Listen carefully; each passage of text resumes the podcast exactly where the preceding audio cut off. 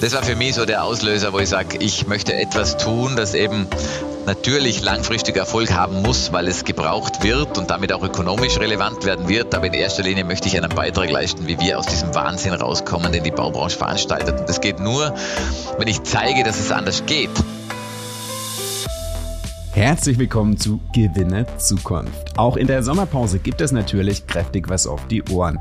Während ich schon die Staffel 3 vorbereite, die am 22. August mit neun frischen Folgen startet, gibt's übergangsweise ein Rerun von zwei der coolsten Folgen bisher. Heute mit der ersten Folge überhaupt mit der alles begann und bis jetzt eine meiner persönlichen Lieblingsfolgen, nämlich die mit Hubert Romberg zum Thema Disruption, Kreislaufwirtschaft und visionäres Unternehmertum. Und damit viel Spaß. Herzlich willkommen zur Premierenfolge von Gewinne Zukunft. Ich freue mich unglaublich, dass ihr mit an Bord seid und ich freue mich unfassbar über den Menschen in der ersten Folge. Denn er hat geschafft, was nicht allzu viele Menschen schaffen. Er hat mich mit seiner Keynote und vor allem seiner unternehmerischen Weitsicht wortwörtlich vom Hocker gehauen. Das war vor knapp fünf Jahren in Berlin bei einer PropTech-Konferenz, also Property and Buildings-Konferenz. Nach der Anmoderation saß ich in der ersten Reihe und dann kam ein Unternehmer auf die Bühne, der ein Bauunternehmen, eine Baugruppe in vierter Generation leitet.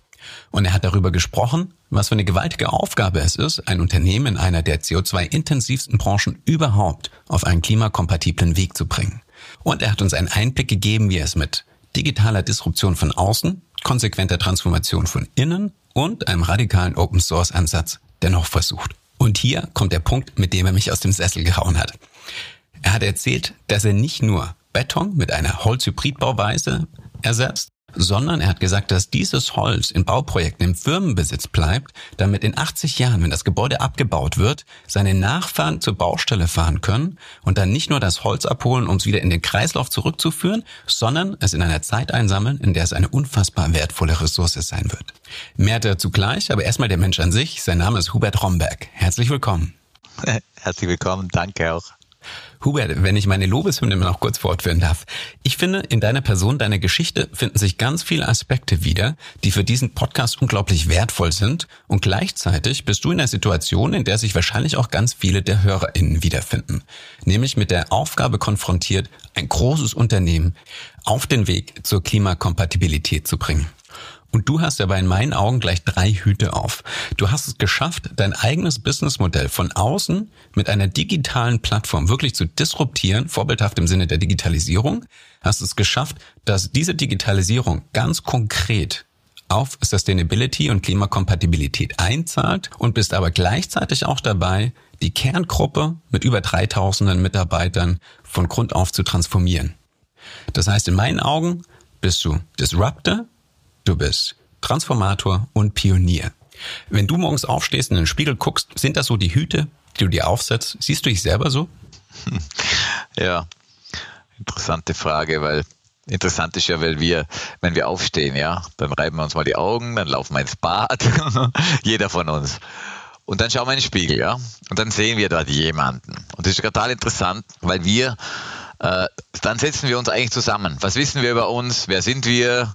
Äh, und, und, und dann entsteht eigentlich jeden Morgen diese Person, die wir sind, eigentlich neu. Darum ist die Frage so spannend, weil, weil ähm, in erster Linie versuche ich einfach in der Früh einfach nur mal dankbar zu sein, dass es mir gut geht und dass, es, dass ich so viele Leute habe, die mich lieb haben und die ich lieb habe und, und, und dann startet der Tag schon mal ganz anders. Aber ich frage mich doch manchmal, ja, also was, was, was liegt heute an? Wo sind meine Prioritäten? Und das führt automatisch zu der von dir gestellten Frage äh, wer, wer bin ich eigentlich, was, was, was von diesen Rollen äh, muss ich heute sein und ähm, ja, und dann kommt man eigentlich immer, immer äh, das in den Sinn, was ist mein wirklicher Treiber? Meine Energie ist das, das, das Potenzial, Dinge zu verändern. Einfach, und zwar nicht, indem wir weggehen, irgendwo anders hingehen, weil es hier nicht gut ist, sondern genau dort, wo ich jetzt bin. Und ich bin in der Mitte einer Industrie, und ein, ein Spieler, vielleicht nicht der größte, aber ein Spieler einer Industrie, die so einen m, mm,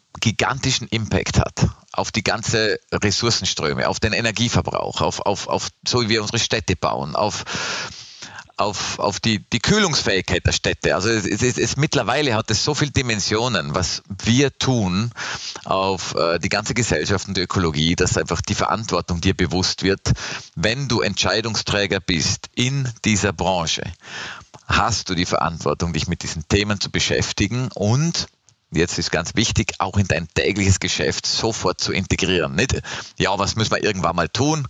Was können wir in 10 Jahren machen oder in 15, sondern was kann ich jetzt schon tun? Und du hast vorher gesagt, Transformation. Ja, du hast ein bestehendes Unternehmen, das natürlich gewachsen ist, das erfolgreich war mit allem, was wir bis jetzt gemacht haben. Und wir wollen das ja auch weiterhin tun, aber wir müssen es eben anders tun. Und, und das ist schon eine Herausforderung, eine bestehende Organisation zu transformieren, andere Sichtweisen zu entwickeln. Und, und das ist sicher eine der Hauptaufgaben ähm, dort, wo man heute ist, Organisationen, die man führt, äh, die einfach weiterzuentwickeln und Freude für die Veränderung zu einer positiven Zukunft überall zu sehen. Nicht immer nur, wir hören ja immer nur, alles ganz schrecklich, die Erde geht unter, es geht sich nicht mehr aus und ich muss leider an der Stelle mitteilen, wir sind wirklich äh, über ein, zwei Tipping Points vielleicht schon drüber. Es nützt aber nichts. Wir werden das Beste jetzt tun, können etwas tun und wollen was tun. Ich glaube, das ist das, was ich mir jeden Morgen immer wieder sage und was mich auch sehr motiviert. Kann ich mir so den Moment, so den inneren Dialog vorstellen, als du das Unternehmen von deinem Vater übergeben bekommen hast? Wann war das? Und wie war das für dich? Weil ich glaube, du hast ja erst als Manager deine Sporen so im Gleisbau, in der Gleisbausparte verdient, aber irgendwann kam mir der Moment, wo du wirklich zum ersten Mal die alleinige Verantwortung für die gesamte Gruppe hattest. 2003 war es, glaube ich, hat mein Vater dann äh, das operative Geschäft äh, abgegeben, hat sich zurückgezogen in die Holding und hat gesagt, Hubert, mach du das operative Geschäft. Ich war dann zum ersten Mal wirklich konfrontiert, mich mit äh, der Strategie der Gruppe zu beschäftigen.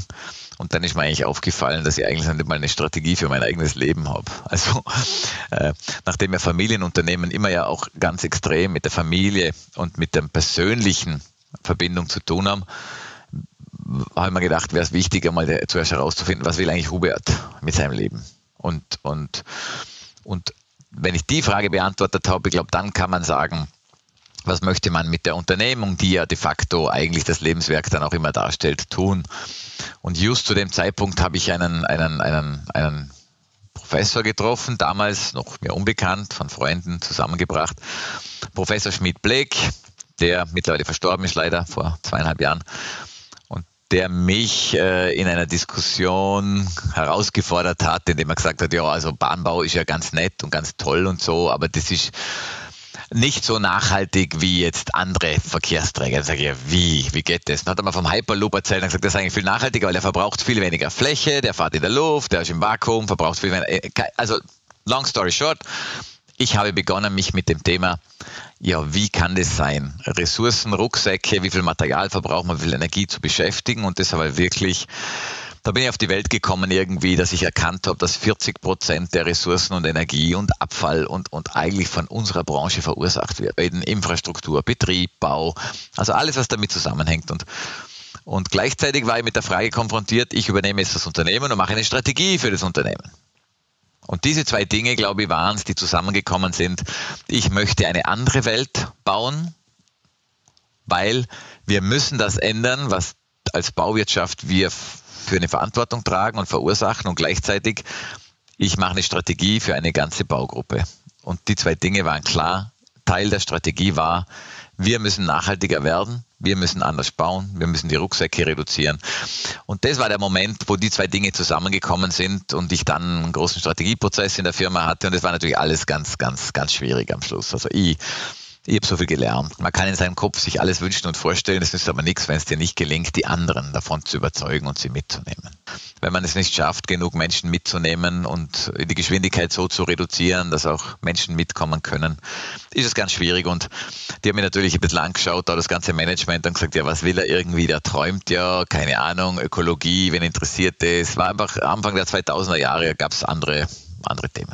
Kann ich mir natürlich auch vorstellen, du kommst neu rein, übernimmst von deinem Vater das Unternehmen, dann gucken wahrscheinlich eh die Leute, die länger dabei sind, vielleicht sind ja sogar ein paar viele der Führungskräfte sogar älter als du und dann kommt ein Junger mit ganz neuen Kästen Ideen, äh, muss man sich wahrscheinlich erstmal bewähren. Das meinst du wahrscheinlich mit schwierig. Und das hat ja bei dir dazu geführt, dass du deine Vision erstmal tatsächlich als Spin-off oder als Startup hochgezogen hast und nicht direkt im Unternehmen. Und vielleicht magst du uns mal noch weil schon verraten, weil ihr seid schon längst etabliert. Alles, was du dir vorgenommen hast, ist quasi eigentlich auch schon Realität geworden. Aber um die ZuhörerInnen abzuholen, was hast du dir damals vorgenommen? Und ähm, wo steht ihr jetzt mit Cree? Ja, es war so, dass wir ähm, natürlich gesucht haben äh, nach, nach einer Dematerialisierung unserer Produkte. Unsere Produkte sind Gebäude. Die Gebäude, die sind sehr aufwendig zu planen, aber vor allem stehen die 100 und mehr Jahre in der Landschaft rum. Das heißt, wir haben schon einen Anspruch, was die Architektur betrifft. Das muss ich immer dazu sagen, weil gute Architektur ist eines der nachhaltigsten Dinge, weil die Menschen wollen das Gebäude nie mehr hergeben, wenn es schön ist. Und damit steht es ewig und damit ist es nachhaltig. Also das muss man ganz klar sagen. Aber wir haben über die Baustoffe, die wir uns angeschaut haben, festgestellt, dass die Rucksäcke hinter jedem Material extrem groß sind. Außer bei Holz. Holz hat einfach einen vielen kleinen ökologischen Rucksack. Muss man sich vorstellen, Beton hat einen Faktor 5. Ein Kubikmeter Beton braucht 5 Kubikmeter an Natur zusätzlich. Das hast du ähm, in einem TED-Talk, den du, glaube ich, 2012 schon gehalten hast. Ich habe mir den gestern zur Vorbereitung angeschaut und war wieder komplett wirklich nochmal weggeblasen, weil ich mir dachte, krass, dieser TEDx-Talk ist zehn Jahre alt und er knallt immer noch äh, mit den Ideen. Und damals hast du schon drüber berichtet, was ihr umgesetzt habt. Nicht, was du vorhast, sondern was ihr schon auf der Straße habt. Und das hat mich gestern nochmal wirklich weggeblasen. Ähm, aber ich, du hast es da so schön formuliert. Du hast nämlich gesagt, was wiegt ein Kilo Stahl? Ein Kilo Stahl wiegt eigentlich fünf Kilo. Na, acht. Beim Stahl ist acht. Ein Kilo Kupfer wiegt bis zu 500 Kilo, ja. weil eben so viel Erde, so viele Ressourcen bewegt werden müssen. Die müssen mit Maschinen bewegt werden. Diese Maschinen werden mit Diesel betrieben, höchstwahrscheinlich, ja, ja, ja. Und dadurch wird das so potenziert sich das und hat so einen enormen dreckigen Fußabdruck. Genau. Und wenn man das einmal verstanden hat, und das hat mir Bioschmidt Blake eben gezeigt, ja, und dann habe ich ab dem Zeitpunkt nur mehr hinter alle Materialien geschaut, bei jedem Gebäude, bei jeder Planung. Dann haben wir gesagt, okay, wir müssen, wenn wir nachhaltiger bauen, müssen wir Holz als zentrales Element nehmen, um andere Dinge zu ersetzen und wahrscheinlich in Kombination. Darum ist ja ein Holzhybrid geworden, wo wir sehr wenig Beton auch noch dazu verwenden. Das zweite ist, wir müssen in die Höhe gehen, weil Städtebau, die urbanen Zentren wachsen. 50 Prozent der Bevölkerung leben heute in Städten, es werden irgendwann 75 sein, das heißt, die Städte wachsen, das heißt, wir brauchen vielgeschossige Lösungen für urbane Stadtentwicklung, sonst bringt es auch nichts. Das heißt, mit Holz bauen und in die Höhe bauen. Und das dritte war, das geht nur, wenn es super effizient ist, weil sonst wird das nie was werden. Ja, wenn das Ding doppelt so viel kostet und wenn wir eigentlich hier äh, äh, keine Effizienz haben, dann wird es nichts. Und man hat gesagt, es muss systematisierbar, industrialisierbar sein, wie es die Automotive macht oder sonst was. Es muss hocheffiziente Systeme geben zur Produktion, Montage dieser Gebäude. Das heißt, mit Holz in die Höhe, industriell. Und das war der Auslöser, wo ich gesagt habe, das müssen wir tun. Wir wollen beweisen, dass wir 20 oder sogar 30 Stockwerke hochbauen können. Und nachdem dieser Beweis gelungen ist, habe ich gesagt, ich gründe jetzt ein Unternehmen. Und das Unternehmen heißt Cree. Cree in C-R-E-E. -E. Und das Spannende an dem Namen ist, dass er auch wieder sehr viel über dich aussagt, an das, was du glaubst und was du umsetzen willst. Magst du uns noch mal kurz die Geschichte dahinter erzählen? Äh, es gibt jetzt hier zwei Varianten. Es gibt immer, jede, jede, jede Medaille hat ja zwei Seiten und jeder möchte, jeder schaut sich wahrscheinlich die an, die er möchte. Und für mich war Cree ähm, deswegen, weil mich das, das, das natürliche Leben und die Verbundenheit mit der Natur der amerikanischen Ureinwohner immer schon fasziniert hat. Und die Cree ist ein Stamm, äh, ein sehr großer Stamm, der im Norden Amerikas gelebt hat, also USA und Kanada, oder immer noch lebt natürlich. Und der Häuptling der Cree, sagt man, vielleicht ist es auch nur äh, ihm zugeschrieben, aber das war der Auslöser für mich, hat gesagt, äh, zu den Weißen, die immer mehr wollten und immer mehr und Geld und die Gier und das Wachstum, das haben die einfach nicht verstanden. Ja, wieso kann man mehr brauchen wollen, als man hat? Und er hat nur gesagt, wenn ihr den letzten Baum gefällt, den letzten Fuß, Fluss vergiftet und den letzten Fisch gefangen habt, werdet ihr feststellen, dass man Geld nicht essen kann. Und das war für mich so der Auslöser, wo ich sage, ich möchte etwas tun, das eben natürlich langfristig Erfolg haben muss, weil es gebraucht wird und damit auch ökonomisch relevant werden wird. Aber in erster Linie möchte ich einen Beitrag leisten, wie wir aus diesem Wahnsinn rauskommen, den die Baubranche veranstaltet. Und das geht nur, wenn ich zeige, dass es anders geht. Weil Konzepte gibt es da draußen tausende und Ideen, unglaublich. Und jeder glaubt, dass die Baubranche ein bisschen besser macht und gibt es ja so viel PropTechs und Context. Aber jeder löst immer nur ein Teilproblem. Ja. Wenn du nicht grundsätzlich an die Sache hingehst und sagst, wir wollen Gebäude, die eben diesen Inhalt haben und dann überlegen muss, wie wir sie besonders effizient bauen, das wollte ich zeigen mit einem Unternehmen, das erfolgreich ist, weil wenn ein Unternehmen erfolgreich ist, dann werden es viele nachmachen und dann habe ich einen großen Impact. Die zweite Erklärung, bin ich schon fertig, damit es gibt ja Leute, die nicht ganz so esoterisch und spirituell unterwegs sind wie ich vielleicht. Ähm, und für die haben wir eine andere Erklärung. CRE heißt Creative Resource and Energy Efficiency. Das ist extrem spannend, weil wir reden gleich noch drüber, wie krass erfolgreich euch das gelungen ist und was sich daraus ableitet. Ähm, aber genau das ist ja mega spannend. Ich sehe auch in deinem LinkedIn-Profil sagst du auch Conscious Leadership in der ähm, in der Baubranche. Ähm, du hast selber gesagt, du begeisterst dich eben auch quasi jetzt für für die Geschichte ähm, der amerikanischen Ureinwohner. Und ich glaube, gerade wenn du jetzt auch sagst Conscious Leadership und das in der Baubranche, ich kann mir gut vorstellen, da eckst du an. Also ich, ich kann mir gut vorstellen, so die Kollegen, die dich vielleicht auch noch kennen aus Vorarlberg, denken sie so, mein, was reitet denn den Hubert da jetzt? Jetzt kommt er schon wieder mit seinen Indianergeschichten ähm, und, und dann auch noch conscious und spirituell. Ähm, äh, machst du das bewusst? Um, um das ein bisschen zu reizen, ähm, in einer, wie ich vermutlich meine, sehr traditionellen Branche. Ich weiß nicht, ob da alle so direkt mit dabei sind, oder? Ja, ich meine, es ist so bewusst, äh, ich, ich zeige es jetzt einfach viel mehr wie früher.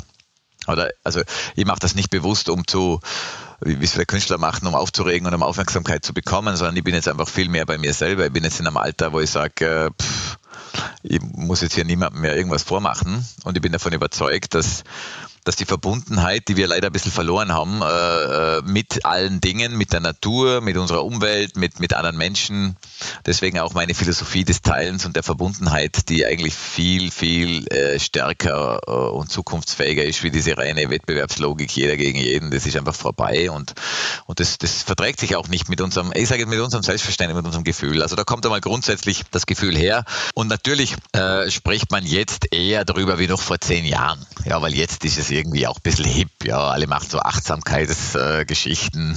Auch in ManagerInnenkreisen sozusagen sind die Achtsamkeitsworkshops angekommen. Teilweise auch der Verdienst von, ähm, na, jetzt entfällt mir gerade der Name vom MIT, Otto Schama, der das Thema wirklich ähm, ähm, mit dem MIT im Rücken natürlich ähm, auf wissenschaftliche Art und Weise auch etabliert hat. Ähm, aber was ich spannend finde, ist, ähm, klar kann man jetzt sagen, so der, der Hubert, der ist so ein bisschen esoterisch und so, ne? Aber das Ding ist, was er macht, hat ja wirklich Hand und Fuß. Und das, was du meinst, ne, wir müssen die Wirtschaft neu denken. Es kann nicht nur um Profit und Gier geben. Das klar, das ist natürlich auch plakativ. Aber die Frage ist, geht es anders? Und ihr seid da ja schon sehr konsequent vorgegangen, weil ich habe es vorhin gemeint, du, meint, du disruptierst dein eigenes Businessmodell. Ähm, Kern von Cree ist ja, dass ihr eine digitale Plattform habt und ganz viel von dem, was ihr macht, Open Source zur Verfügung stellt. Weil ja dein Gedanke war, es ist ja schön, wenn wir Holzhochhäuser bauen und nicht nur, dass wir eben nicht nur zweistöckig, sondern wirklich Hochhäuser bauen, dass wir Industriegebäude bauen, ähm, sondern das es, äh, Cree oder Romberg kann ja jetzt nicht alle Hochhäuser der Welt bauen. Und euer Ziel war wirklich, wir stellen das der Welt, der Baubranche zur Verfügung, damit die das gleiche Prinzip wiederholen können. Ich glaube, ihr habt mittlerweile eine halbe Million Menschen auf dieser Plattform. Und das ist ja krass. Also ihr seid ja nicht ein soziales Netzwerk wie Facebook, wo sich schnell viele finden, sondern in der Baubranche so viele Menschen auf eine Plattform zu holen, das ist, glaube ich, schon eine Hausnummer. Magst du da mal kurz uns ein Update geben, was dahinter steckt und ähm, wie sich das bewährt? Ja, also es ist so, dass, dass grundsätzlich äh, ich der Meinung bin, kann man jetzt auch vertiefen, über das Konzept G versus AI. Und ich finde AI nicht schlecht, weil es ist sehr hilfreich. Wir verwenden sie beim Handy tagtäglich. Äh, aber ich halte G für das größte Potenzial, das was Collective Human Intelligence. Das heißt, was wissen wir eigentlich gemeinsam? Und was ist, wenn wir in Resonanz gehen? Ja, wenn wir zwei jetzt hier ein Gespräch haben über irgendein Thema, das uns beide interessiert, wo wir beide Erfahrungen mitbringen, werden wir unglaublich viel voneinander lernen und in der Sache eigentlich am Schluss mehr wissen, ohne dass irgendjemandem von uns was fehlt. Das ist eigentlich total logisch. Das heißt, die Frage ist immer, wie können wir mehr schaffen? Und sind wir dabei Wachstumsparadigma. Wie können wir mehr schaffen, ohne dass wir eigentlich mehr von irgendwas verbrauchen? Ja, darum ist bei mir natürlich das Thema Teilen, Teilen, Teilen. Und jetzt kann man sagen, ja, aber äh, das ist ja ein bisschen schwierig, weil im Bau, da gibt es ja total unterschiedliche Anforderungen, unterschiedliche Genehmigungsthemen und so weiter. Also man könnte ja sowieso sagen, ja, die ganze Bauwirtschaft soll einfach alles teilen, was sie macht, aber das bringt nicht viel, weil jeder einen Prototyp baut.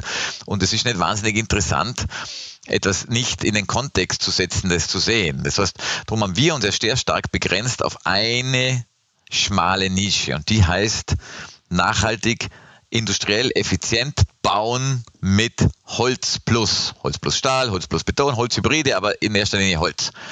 Und das ist schon sehr wichtig, weil man braucht ein schmales Thema, wo es viele gibt, die das interessiert, dann funktioniert ein Austausch. Wenn du ein Thema hast, wo es tausend Dinge gibt, wo tausend Leute über alles Mögliche reden, dann hast du keinen Mehrwert, weil du dich nicht wirklich das Gefühl hast, du entwickelst dich weiter, oder? Wenn du aber sagst, okay, wir haben halt damals gesetzt schon, vor zehn Jahren waren wir noch, eine Plattform, noch nicht eine Plattform, wir haben, wir haben jahrelang versucht, einfach nur Gebäude zu bauen und verkaufen und als GU zu arbeiten und hin und her, bis wir festgestellt haben, das ist alles viel zu langsam, da verändern wir nichts und überhaupt schwierig, bis ich entschieden habe, wir werden jetzt eine Plattform 2016, indem wir sagen, hey, lass uns doch helfen, allen anderen helfen, wie sie es machen, wir bauen selber weiter und teilen mit ihnen, was sie wollen. Und jetzt komme ich zum Thema, was haben wir davon? Jeder Architekt kann sich das Konzept nehmen, kann damit sogar einen Wettbewerb mitmachen, kann sagen, hey, hier habe ich alle Daten, wir haben ein CO2-neutrales Gebäude, grün, so kann man es bauen, das, und sogar einen Wettbewerbsbeitrag einreichen, ohne dass wir das wissen oder genehmigen müssen. Aber wenn er gewinnt oder wenn jemand das bauen möchte, ja, und dann muss man schon ein bisschen intensiver an dem Thema arbeiten, um es auch zu ermöglichen. Und dann kommen wir schon ins Spiel.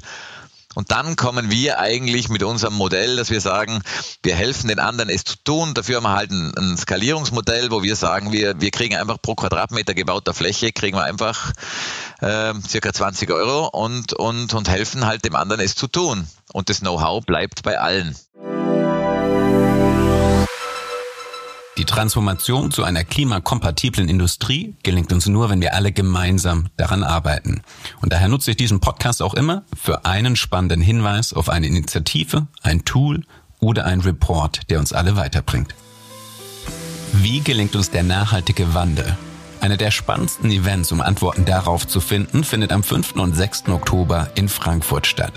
Auf dem Impact Festival, Europas größter B2B-Veranstaltung für nachhaltige Technologien, kannst du mit Entrepreneuren aus dem Bereich Social Business und Impact Business, mit CEOs und EntscheiderInnen etablierte Unternehmen, mit PolitikerInnen diskutieren, wie uns der nachhaltige Wandel gelingt. Mara Steinbrenner vom Impact Festival Team hat mir bereits verraten, wen sie dieses Jahr alles im Line-up haben. Und ich sage nur so viel, mit dieser Liste an Menschen und Pionieren aus dem Bereich der Nachhaltigkeitstransformation könnte ich locker die nächsten drei Jahre meines Podcasts füllen.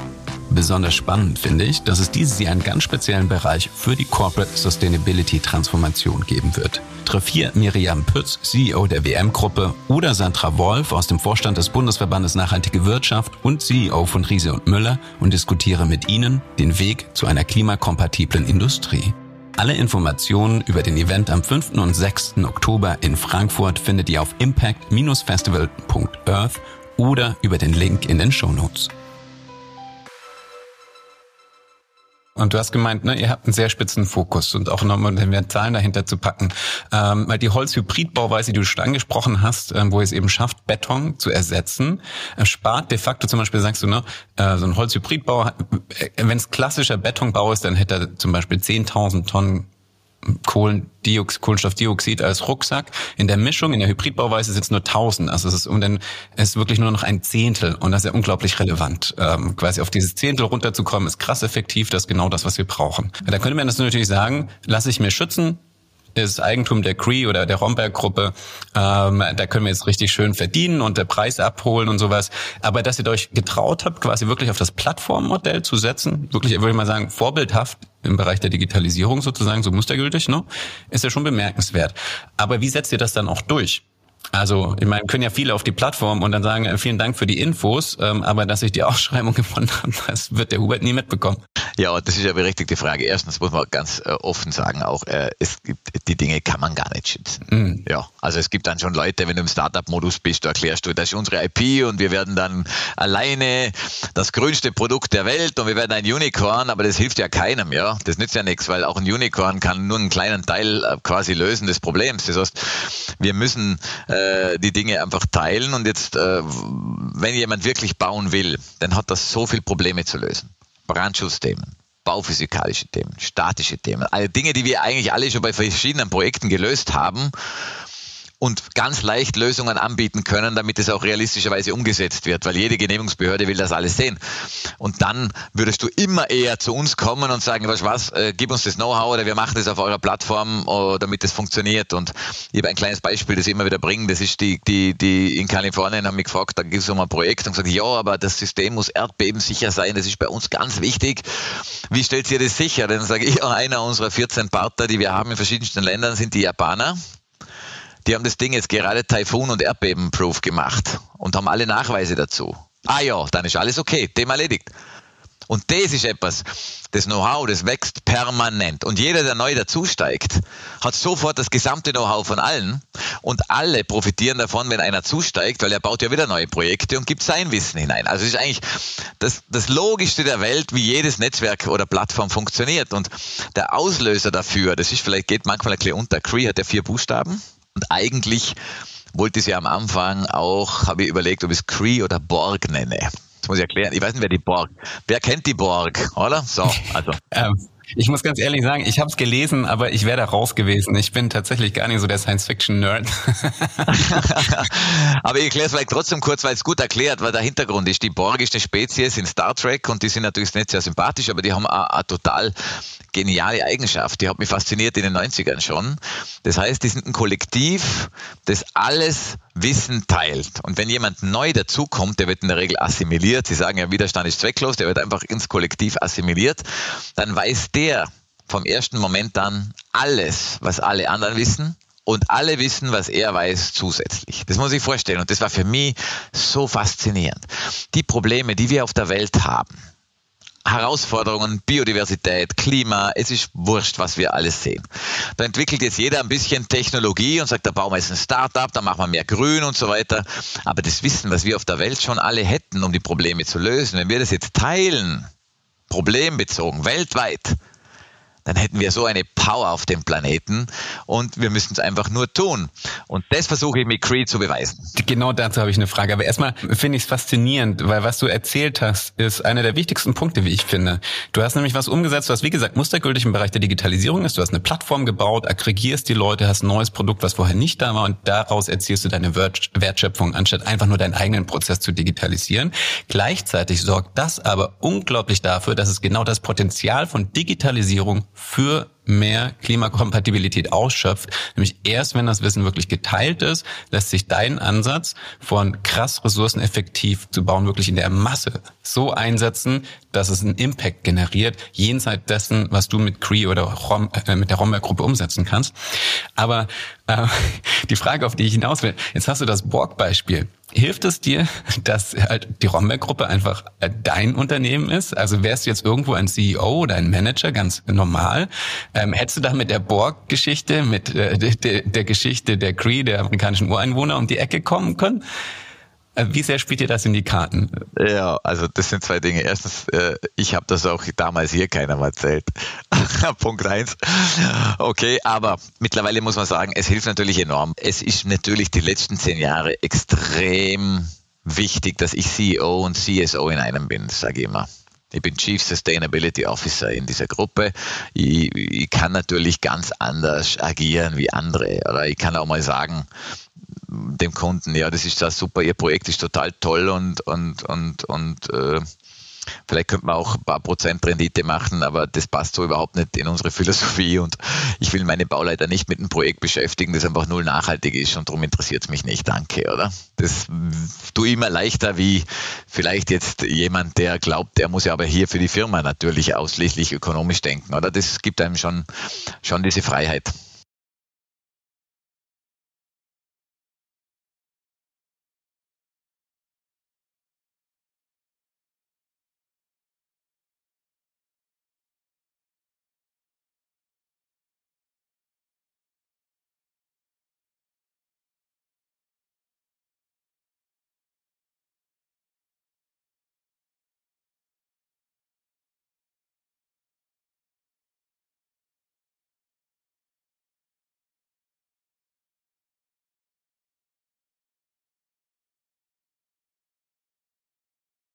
Ja, das ist ja genau das Thema. Das alles, was wir lernen jetzt, ist ja nicht nur Cree. Wir haben ja, wir haben ja andere, wir haben Woodrocks, also wir haben ganz viele so, so, so Töchter, Spin-offs, Beteiligungen, Partnerschaften.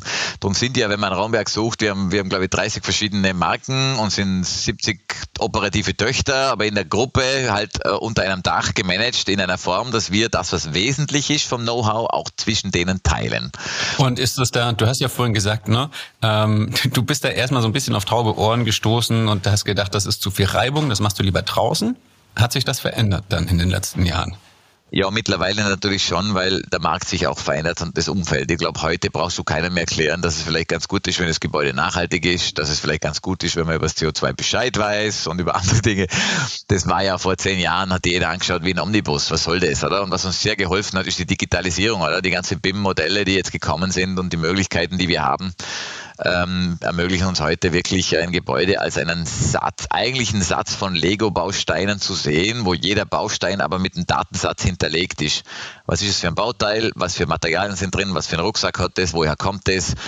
Wann muss es da sein? Was kostet es? Das heißt, Treiber Nummer eins ist die Digitalisierung, die uns natürlich geholfen hat. Großer Anschub. Zwei ist natürlich jetzt die ganze Taxonomy der Green Deal, dass jetzt über die ganzen Finanzierungen der Druck so groß ist, dass heute, wenn du äh, etwas finanzieren möchtest oder ein Immobilienprojekt kaufen möchtest, musst du nachweisen, dass das grün ist, sonst brauchst du es gar nicht ins Portfolio nehmen. Jetzt musst du das aber irgendwie ja mit einem Label oder, oder nur die Labels heute, die bilden auch die graue Energie noch nicht ab. Das ist wieder ein Vorteil von Cree, dass wir natürlich in der Lage sind, auch das Thema graue Energie über die über den Datensatz und die Summe der aggregierten Daten auszurechnen. Was ist graue Energie? Die graue Energie ist die Energie, die, die eigentlich extrem wichtig ist und bis jetzt immer unter den Tisch gekehrt wurde. Natürlich auch ein bisschen aus Lobbyinggründen, muss man auch sagen. Das heißt, die Herstellung von Beton äh, braucht Zement. Zement ist extrem energieintensiv und braucht extrem viel CO2. Das heißt, du hast ungefähr 500 Kilogramm CO2 erzeugst du, um eine Tonne Zement zu erzeugen. Je mehr Beton du also quasi einbaust, umso mehr CO2-Rucksack hast du. Und das ist die quasi die, die graue Energie, ist die eingebaute Energie, die quasi notwendig war, um den Baustoff herzustellen. Das hat man bis jetzt völlig ignoriert. Ja, ja, es gibt also die Betriebskosten, die muss man optimieren, aber was vorne gebaut wird, ist völlig wurscht. Ja, das ist vorbei. Das ist vorbei. Und, und damit kippt natürlich das ganz massiv in Richtung andere Baustoffe. Darum, darum kommen jetzt Dämmungen wie Hanfdämmung, äh, Myzel, Pilzmyzel, äh, Stroh. Es gibt jetzt die ersten Hanfbewährungen für Beton, oder wo einfach der Hanf wird, wird, wird versiegelt rundum und ist quasi wie ein Bewährungsstahl, Bewährungsseil, nur für den normalen, noch, noch für konstruktiven Beton. Aber das sind das Dinge, die kippen jetzt natürlich und die graue Energie gibt eben darüber Aufschluss, wie viel Energie wurde verbraucht, bevor überhaupt jemand einzieht. Und, und, und Beton, Beton ist einfach ganz übel, was das betrifft. Man muss sich einfach vorstellen, dass sieben Prozent der kompletten CO2-Emissionen weltweit kommt nur aus dem Beton. Und äh, der Zementverbrauch von China in den letzten zwei Jahren war so hoch wie der von Amerika im gesamten 20. Jahrhundert.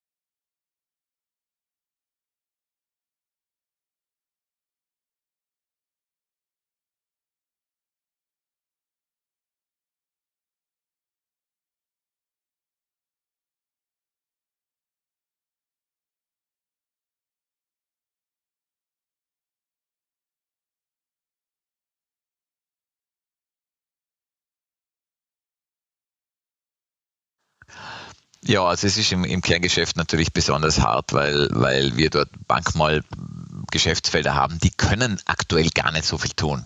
Ja, und trotzdem sind sie konfrontiert und wissen, hoppla, also das, was wir jetzt machen, ist jedenfalls noch nicht gut und wir müssen was tun, aber, aber das geht nicht von heute auf morgen, weil zum Teil bauen wir auch für Dritte. Äh, da können wir den Kunden auch nicht sagen, du, wir machen das jetzt nicht und du musst das jetzt anders machen. Wir versuchen das. Das habe ich das letzte Mal, wie ich bei Hilti war, haben wir gemeinsam so eine Diskussion gehabt, dass ich und ich, und dann ich bin echt draufgekommen, dass Hilti irrsinnig viel macht äh, und ihren Mitarbeitern quasi zeigt, was sie mit ihrem Kunden auf, in dem Sinne der Beratung tun können. Ja? Und dann finde sage ich, das finde ich total spannend, weil eigentlich machen wir Scope 4. Scope 4 ist nicht nur das, was ich selbst habe, die eigenen Prozesse, die eigene Lieferkette, sondern was für einen Impact habe ich bei Dritten? Also was kann ich bei anderen schaffen? Und ich habe Nachhaltigkeit bei uns in der Firma als Messbarkeit so definiert, weil es so schwierig und so viel Geschäftsfelder aufsteht. Er sagt, ja, soll man jetzt weniger Energie verbrauchen, soll man weniger von dem tun oder, oder was machen wir jetzt? Was heißt das konkret? Jeder fragt immer sofort, ja, konkret. Sag ich, konkret heißt das, dass jeder Mitarbeiter bei Romberg in der Lage ist, beim Kunden oder beim Kontakt mit dem Kunden zumindest einen Vorschlag zu machen. Die Sache, die wir hier gemeinsam machen, nachhaltiger zu machen. Das kann sein, habt ihr über Gründach nachgedacht, weil das hätte folgende Vorteile. Oder soll man nicht hier mit dem Kompressor anders lösen? Also egal was es ist, groß, klein, völlig wurscht. Wenn jeder das tun würde, dann würden wir bei anderen zumindest die Sensibilisierung schaffen, eine Entscheidungs- wie sagt man mal, äh, Notwendigkeit darstellen, wenn er sagt, ja, mache ich oder mache ich nicht, weil, aber es verändert was. Damit wird Romberg als gesamte Gruppe nachhaltiger, weil wir werden auch wahrgenommen, hey, die ganze Firma, die kennt sich aus, denen ist das wichtig. Und es löst einfach auch Innovation aus. Das heißt, man darf nicht unterschätzen. Das heißt, wir versuchen natürlich über das, was wir selbst tun, hinaus einen Impact zu haben und in Bereichen, wo es halt äh, relativ schnell geht, auch wirklich Action und sofort zu handeln. Äh, kurz, ich würde das mal kurz festhalten. Also das heißt, ganz konkreter Tipp, die ManagerInnen haben die Freiheit, in Kundenprojekten den Kunden einen ganz konkreten Vorschlag zu machen, wie das Projekt noch nachhaltiger werden könnte. Genau. Sie haben die, nicht die Freiheit, sie haben die Pflicht. Und wenn es der Kunde dann auch, weil alle sagen, ja, aber die Kunden wollen das nicht, weil das kostet vielleicht ein Prozent mehr, das machen sie nicht, sage ich, mag sein. Aber wenn wir zehn von zehn sagen neun, das mache ich nicht. Aber Sie kennen die Information, müssen die Entscheidung bewusst treffen und denken sich vielleicht, naja, beim nächsten Mal mache ich es vielleicht, weil Sie wissen warum. Und einer von zehn macht's. Und dann haben wir schon gewonnen. Okay. Und das wiederum zahlt dann natürlich auch auf quasi die, ähm, die, die, die Klimaziele, die Emissionen, den Impact, den die Romberg-Gruppe produziert, entweder durch die eigenen Projekte oder die Beteiligung an eigenen anderen Projekten. Ähm, was hast du sonst noch für Maßnahmen? Also es ist, ist quasi, habt ihr, habt ihr wirklich so euren Fußabdruck ähm, beziffern können? Erfasst ihr die Daten in der Gruppe, wo Emissionen anfallen und ähm, wird das dann auch an Boni gekoppelt oder äh, wie macht ihr das? Die offensichtlichen werden natürlich leichter erfasst. Wie viel Sprit braucht man, wie viel Energie? Da muss man aber immer sagen, wenn du als Unternehmen wächst und du wächst eigentlich in den nachhaltigen, richtigen Bereichen, produzierst du natürlich auch mehr. Also du kannst es nie absolut sehen, sondern du musst es dann relativ zu etwas sehen. Okay? Das heißt, wir haben vielleicht weniger Energieverbrauch pro Quadratmeter, den wir in die Welt gebracht haben. Oder also das sind Dinge, die messen wir, auch die eigene Mobilität, da sind wir sehr genau. Ähm, was wir noch zu wenig haben, das muss ich ganz klar sagen, ist, dass wir die Bonifikation, die wir sowieso sehr kritisch sehen, generell, aber das ist eine eigene Diskussion, an ganz wenige konkrete Nachhaltigkeitsziele koppeln, weil das ist ganz gefährlich. Weil dann hast du nur mehr diese zwei im Auge, alles andere ist uninteressant. Mhm. Das, ist ja klar, das ist ja generelles Problem mit, mit, mit äh, Prämienzielen. Die führen nämlich dazu, dass diese konsequent verfolgt werden, was ja vielleicht ganz okay ist, aber wir wissen überhaupt nicht, welche anderen dafür nicht verfolgt werden oder eben auch wichtig wären. Also das ist ja eigene, ein eigener Podcast. Und wie macht ihr es dann? Also wie erreichst, du's, wie, wie, wie erreichst du den Impact dann oder die Transformation oder dass eben nicht nur ein ganz konkretes Nachhaltigkeitsziel erreicht wird, sondern die SDGs an sich in ihrer ganzen 17-fachen ähm, Vielfältigkeit ähm, im Fokus sind? Hm. Ich glaube, die wichtigste Geschichte, und das sind meine zwei Haupttreiber, sind äh, äh, äh, Wissen teilen, also kollektiv Co-Creation, Teilen des Wissens. Hm Zweitens Transparenz. Wie macht ihr das ganz konkret? Also habt ihr in Romberg ein ganz spezielles Format, keine Ahnung, ein Town Hall, habt ihr Stand-ups oder also wie, wo passiert das konkret? Ja, wir haben mehrere Formate. Mhm. Welche? Wir haben die Innovation Days, wo wir zum Beispiel jetzt Dinge vorstellen, wo alle Mitarbeiter dazukommen können, wo wir halt Sachen vorstellen, die jetzt vielleicht machbar, aber noch nicht gemacht werden, wo man weiß, da gehen wir hin. Das löst auch was aus. Dann Best Practice Beispiele, äh, äh, was wir schon tun. Äh, dann Workshops natürlich, wo man mit anderen Firmen zum Teil immer wieder gezielt äh, Mitarbeiter aus verschiedenen Bereichen zusammenholen, weil da einfach wahnsinnig viel Wissen fließt. Aber wir haben auch eine Plattform, die heißt Rome, R-H-O-M-E.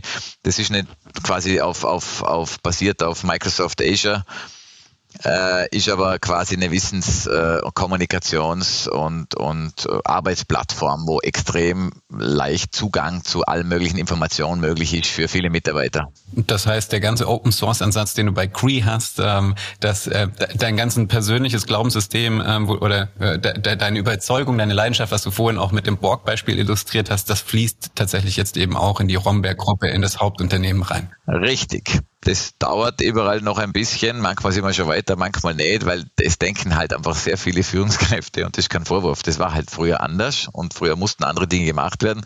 Noch sehr stark in diesen Silos oder ich, ich, ich führe über Wissen. Hierarchie über Wissen zum Beispiel.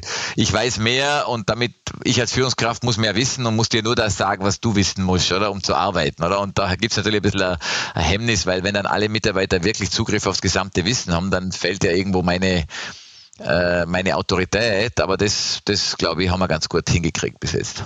Soweit wahrscheinlich so normal in vielen, vielen anderen Firmen die Geschichte auch. Ich Absolut. glaube, das ist wahrscheinlich ein sehr ähnlicher Prozess, den viele durchgehen. Ich habe dich unterbrochen. Du meintest so, der erste Hebel ist ähm, Wissen teilen. Das, da sind wir jetzt ein bisschen tiefer eingestiegen. Dann hattest du noch angesetzt zu sagen, der zweite wichtige Hebel. Ja, eben, das war die Transparenz, oder? Dass wir eben auch zeigen, wer was macht und wo was geht. Weil das erhöht auch den Mut, oder? Man ist ja immer zurückhaltend, weil keiner will der Erste sein, der den es auf die Schnauze haut, oder? Und, und darf einen Fehler machen oder nicht. Aber wenn man sieht, hey, andere machen da was, das funktioniert. Und darum soll man nie auch alle zwingen, irgendwo, ihr müsst jetzt hier mitmachen, sondern von zehn Bereichen sagen, die drei haben den größten Vorteil, dort die Leute identifizieren, die wollen und mit denen, die wollen, tun. Und dann kommen die anderen nach. Ja. Also man darf auch nicht, man muss möglichst viele mitnehmen, aber nicht alle. Wenn mir jemand sagt, wir müssen alle mitnehmen, dann, dann haben wir schon verloren, weil dann musst du quasi das Tempo des letzten und langsamsten fahren und das kann nie funktionieren. Ich sage immer, der Zug fährt um 14 Uhr ab. Alle, die am Bahnsteig stehen, steigen ein und fahren mit.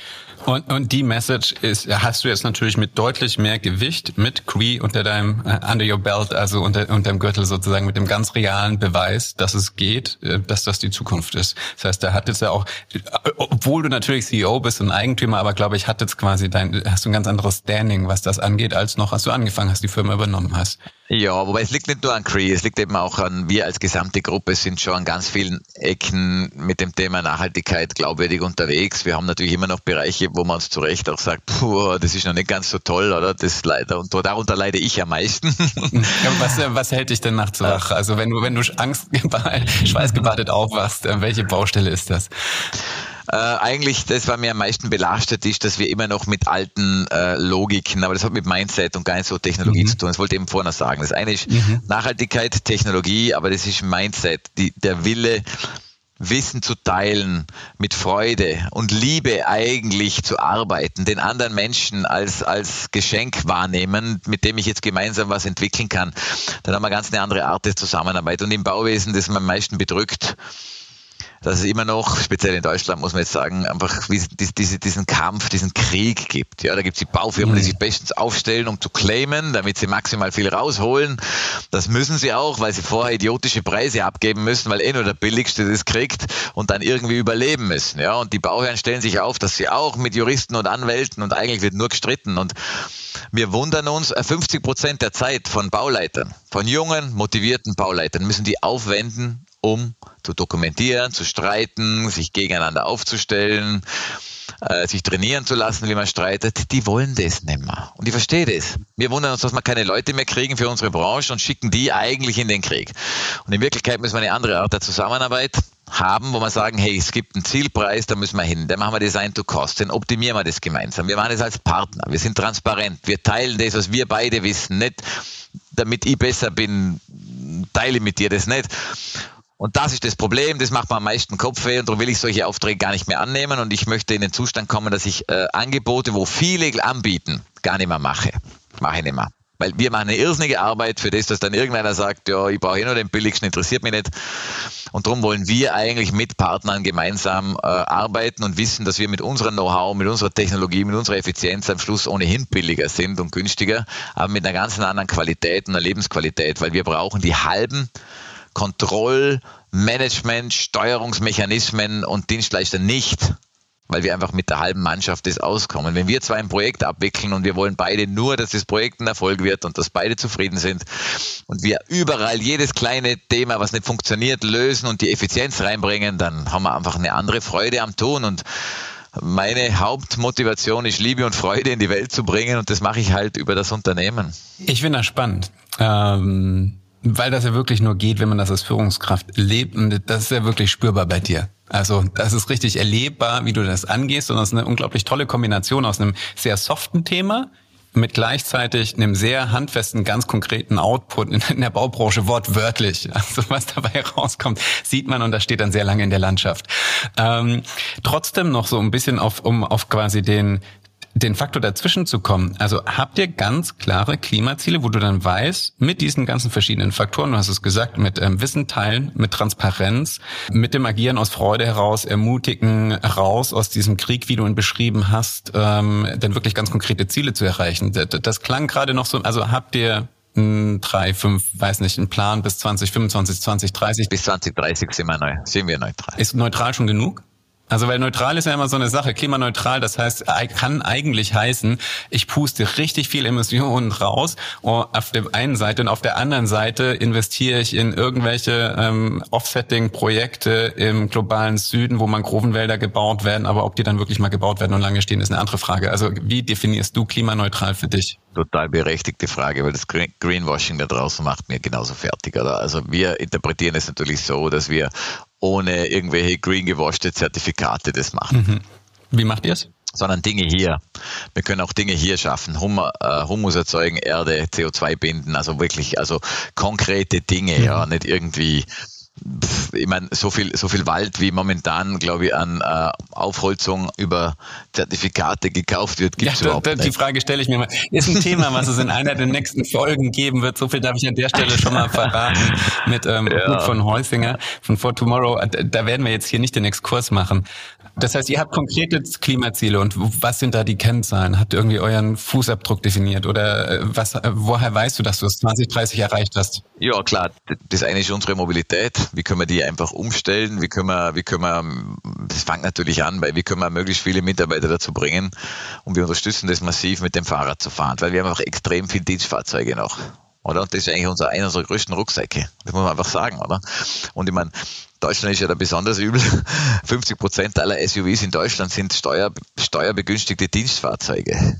Ich meine, was soll das, oder? Und äh, da versuchen wir natürlich schon in erster Linie mal vermeiden, verlagern, dass die Leute sagen, was, was kriegst du ein Dienstrad, kriegst mehr Bargeld, mach was du willst, oder? Und oder auch den Fuhrpark umstellen natürlich. Und das, das ist schon mal sicher das, was sowieso passieren muss. Aber das ist ja das, was man sieht. Ja, dann ist die Frage, äh, welche, welche Strecken setzen wir wie, äh, legen wir wie zurück, wobei momentan die Bahn keine große Werbung macht, das muss man auch dazu sagen. Momentan ist es ein bisschen schwieriger, wieder jemanden auf die Bahn zu motivieren wie früher. Aber das Fliegen macht auch keinen Spaß, weil ich habe gehört, dass jetzt in Köln das letzte Mal bei der Sicherungskontrolle, Sicherheitskontrolle viereinhalb Stunden war die Schlange. Also ist auch nicht lustig. Also okay, also Mitarbeiter, wenn möglich, mit dem Fahrrad oder vom Homeoffice aus. Andere Ziele? Gebäude, Rucksäcke, das ist am meisten, oder? Also da, da, das sind tausende Tonnen. Ja, ich meine, man muss sich mal vorstellen, da gibt es Firmen, die ernsthaft ihren Mitarbeitern, ich weiß nicht, was alles für Sachen auferlegen, damit sie am Schluss schreiben können, wir haben 223 Tonnen eingespart im ganzen Konzern, haben aber gleichzeitig einen Neubau ausgelöst, der ihnen 8000 Tonnen Einsparung hätte bringen können, die sie einfach nicht machen zum Teil, weil sie es nicht wissen, weil sie sagen, ja, das kostet ja ein halbes Prozent mehr oder was immer irre.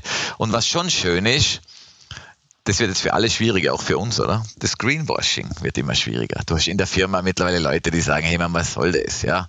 Also, das ist ja auch Transparenz. Das heißt, irgendwas zu erzählen einfach. Ja, es gibt ja so coole Webseiten, die eigentlich nichts anderes tun wie Werbung, die große Firmen schalten oder so, analysieren und total zerlegen, oder? So eine Art Fact-Checker machen. Und deswegen führt es natürlich dazu, dass, dass die immer vorsichtiger werden und sagen, ich meine, wir müssen jetzt wirklich einfach konkret werden, oder?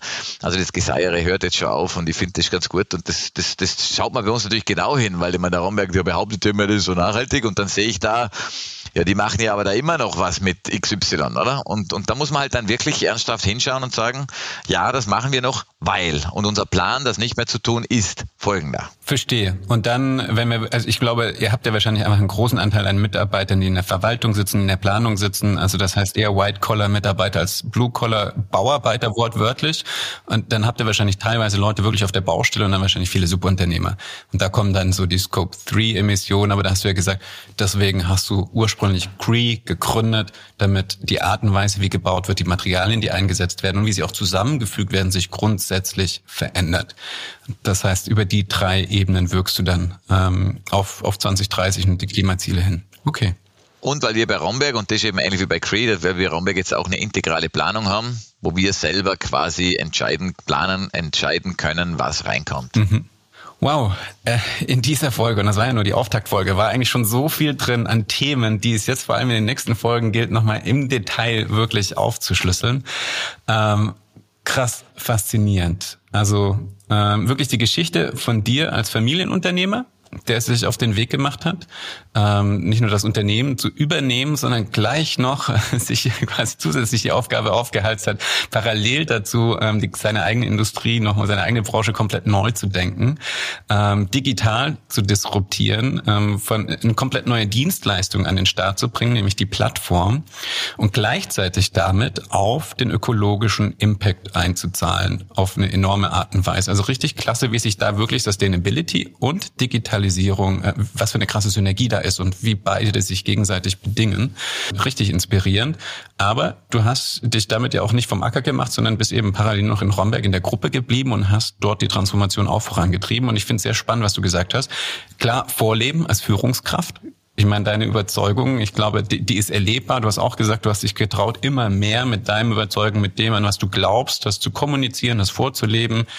Ähm, und dann ganz konkret eben aber auch über die zwei Prinzipien Wissen teilen und äh, Transparenz, die Veränderung anzustoßen, verpflichtend MitarbeiterInnen verpflichten, dass sie ganz konkret in jedem Projekt einen Vorschlag machen, wie das Ganze nachhaltiger sein könnte, um damit dann, ich finde ich spannend, ähm, Scope 4 Emissionen auszulösen. Das ist ja wirklich ein spannender Begriff gewesen. Ähm, unglaublich faszinierend. Wow. Ähm, äh, da sind wir jetzt bei dir gewesen, bei Romberg ähm, und bei Cree. Reicht das schon, um, in der ba um die Baubranche rechtzeitig in den nächsten Jahren bis 2030 zu bewegen? Was muss da noch passieren? Ja, also es gibt schon äh, externe Faktoren, die ganz, ganz wichtig sind. Und ich sage das oft Entscheidungsträgern, wenn sie auch sagen, auf Bühnen stehen und sagen, ja, wir müssen jetzt und das gehen wir jetzt alle an und wir mehr Innovation und wir unterstützen das und das. Dann sage ich immer, toll, wenn ihr das unterstützt, aber die wichtigste Unterstützung wäre, wenn ihr ähnlich wie wir es vorleben, vertrauen und teilen würdet. Ja, weil, da fällt mir immer das Bereich ein, ich war in Hamburg und da war eine Veranstaltung und dann sage ich, warum vertraut Hamburg Wien nicht? Was habt ihr gegen die Wiener? Und dann haben die gesagt, nein, gar nichts. Also das sind, wir haben da super Kontakte und das ist alles toll und wir vertrauen den Wienern. Dann sage ich, okay, passt. Glaubt ihr, die Physik ist anders in Hamburg wie in Wien? Na, die physikalischen Gesetze, die gelten auch da. Dann sage ich, warum darf man in Wien 100 Stockwerke in Holz bauen und in Hamburg nicht? Ganz einfach. Gibt es nicht ein Vertrauen an die Wiener Behörden, die das durch und durch geprüft haben, dass wir das jetzt hier auch dürfen? Das wird völlig unterschätzt. Das ist unser Problem, das wir haben. Dass wir das, was wir wissen, nicht anwenden können. Wir glauben immer, wir müssen noch mehr wissen. Jetzt teilen wir das Wissen und wir erleben das ja. Menschen, die mit unserem Wissen in einem anderen Land beginnen, beginnen manchmal fast von vorne. Wir sind dann viel schneller und so weiter, weil es schon viele Gebäude gibt, die sie anschauen können und die Daten haben. Aber es ist überhaupt nicht logisch. Und da gibt's, das ist ein Riesenproblem. Das müssen wir auf den Weg bringen innerhalb von Europa. Wenn Europa sich besinnen würde, dass wir gemeinsam bei der Unterschiedlichkeit, die wir haben auf diesem Kontinent, ja, die Italiener können besser kochen, die Franzosen machen einen besseren Wein, die Deutschen haben vielleicht die besseren Ingenieure, scheißegal. Wir gemeinsam können alles Notwendige, oder? Und wenn wir das miteinander teilen, dann können wir der Welt zeigen, wir werden gegen die Amis nie gegen die monopolistisch wettbewerbsorientierte äh, äh, äh Datenhoheit ankämpfen können, und gegen die Chinesen auch nicht mit ihrem totalitären System. Aber wir Europa haben was, was die anderen nicht haben. Wir können miteinander auskommen auf dem Kontinent, wo wir ganz unterschiedliche Menschen sind, die einfach nur beginnen, sich zu vertrauen und ihr Wissen zu teilen. Und das fängt ganz oben an. Das sind die Signale, die wir sehen müssen. Und das ist der Aufruf, den ich immer allen habe. Und das Letzte, was ich noch sagen möchte, ist, es fängt, die Transformation fängt innen an. Oder ich sage immer, look inside, not outside. Das heißt, wenn du in dir selber den Frieden findest und sagst, worum geht's mir wirklich? Und das beginnst zu leben, verändert sich deine ganze Umwelt. Und das ist das Vorbild. Damit schaffen wir auch ganz sicher diese irrsinnig herausfordernde Transformation, weil ich habe wirklich ganz große Sorgen, dass wir nur mehr zehn Jahre Zeit haben, was zu tun. Mhm. De facto ist das so. Uns bleiben nur noch zehn Jahre und wir sollten schon viel mehr getan haben. Ähm, ganz abschließend, ähm, Hubert, du, als ich dich kennengelernt habe auf der Bühne, als du mich, wie gesagt, aus dem Sessel gerissen hast, ähm, war deine Message eben, das Holz im Gebäude ähm, verkaufe ich gar nicht erst dem Kunden. Das bleibt in meinem Besitz, im Firmenbesitz, damit mein Enkel dann in äh, 2080 zum Beispiel wenn das Gebäude abgerissen wird, hinfahren kann, das Holz wieder einsammelt, eine sehr wertvolle Ressource hat, die wiederverwendet wird und die vor allem im Wert gestiegen ist. Ist es soweit gekommen? Also hast du wirklich schon ein Gebäude realisiert, wo du weißt, sollte dein Enkel irgendwann mal die Firma übernehmen, dann kann er dorthin fahren und sagen so, danke Leute, ich nehme die, ich, ich sammle die Balken wieder ein? Also die, die wir für uns selbst bauen, natürlich, dort ist es so. Aber auch bei, bei Dritten habe ich das wirklich versucht und, und es funktioniert, weil ihr immer erklärt, ihr wisst gar nicht, auf was für ein Wertstoff ihr eigentlich sitzt. Ja, ihr kriegt von mir ein Gebäude, wo ihr wisst, das könnt ihr, diesen Wert könnt ihr wiederverwenden, zurückgewinnen, nicht irgendwie zusammenklopfen, sondern hochwertig weiterverwenden. Und dann sagt jeder, ja, mein Gott, weit weg, glaube ich nicht, weiß ich nicht. Dann sage ich, wisst ihr was? Ihr kriegt von mir zwei Prozent Nachlass auf den Gesamtpreis. Den hätte ich vielleicht sowieso geben müssen, aber egal. Und sage, aber das Material gehört mir. Dann sagen die ja, wie? Ja, wenn ihr das abreißt in 60, 80 Jahren, ihr ruft unsere Firma an, meine Nachkommen, was immer, und wir holen es dann ab. Es gehört uns. Und auf einmal fangen die an nachdenken. Auf einmal sagt er, hey, vielleicht ist das ja gar kein gutes Geschäft. Vielleicht ist das ja in Wirklichkeit viel mehr wert. Und dann habe ich sie. Weil bis zu dem Zeitpunkt haben sie eigentlich diesen Wert nicht gesehen und nicht gesehen wollen, war uninteressant. Aber in dem Moment, wo ich das umdrehe und sage, hey, ihr kriegt zwei Prozent, dafür gehört alles mir, auf einmal fangen die an, na, also Moment, weiß ich ja nicht, das ist ja vielleicht wirklich was wert. Dann sage ich, ja, jetzt haben wir ein Thema. Und genau das kann eine Lösung sein in Zukunft, dass es wirklich große Hersteller gibt, weil es gibt ja auch wirklich hohe Investitionen, die notwendig sind in Werke, wo wir Bauteile vorfertigen, die quasi vermieten oder halt abgeben, aber mit einer Rückholaktion, die schon festgelegt ist. Und damit verlieren wir auch keines mehr, weil es wird dann nichts mehr einfach geschreddert, weil es gibt jemanden, der hat einen Titel und den muss ich dann anrufen. Spannend. Richtig krass. Also ich finde das unglaublich. Ich glaube, wahrscheinlich passiert das auch nur in einem Eigentümer geführten Unternehmen, dass man wirklich so generationenübergreifend denken kann und darf und das dann auch umsetzen darf. Das ist natürlich richtig schön. Aber allein den Gedankenprozess, den du anstößt bei deinem Gegenüber, was du da auslöst, äh, ist natürlich unglaublich wertvoll. Das nennt man Scope 4. Das nennt man Scope 4. Danke dir, ähm, Hubert, für die Session heute. Es war mir wirklich ähm, ein inneres Blumenpflücken und ähm, ich hätte mir keinen schöneren Start für diese Serie wünschen dürfen können. Mhm, ich sag danke. Ja inspiriert mich immer wieder selbst, ja, weil es mir auch erinnert dran, wo muss ich noch mehr tun, was habe ich schon gemacht. Man freut sich auch, man merkt aber auch, puh, es gibt glaube ich noch ein, zwei Dinge zu tun und die hast du auch bei mir getriggert. Also vielen Dank. Sehr gerne. Das war ein Throwback zur ersten Folge überhaupt von Gewinne Zukunft. Hier in der Sommerpause gibt es zweimal ein Rerun, zwei meiner persönlichen Lieblingsfolgen bisher und ab dem 22. August starte ich dann wieder mit der Staffel 3 mit neuen frischen Folgen. Also bleibt bei der Stange und ich freue mich, euch beim nächsten Mal wieder mit an Bord zu haben.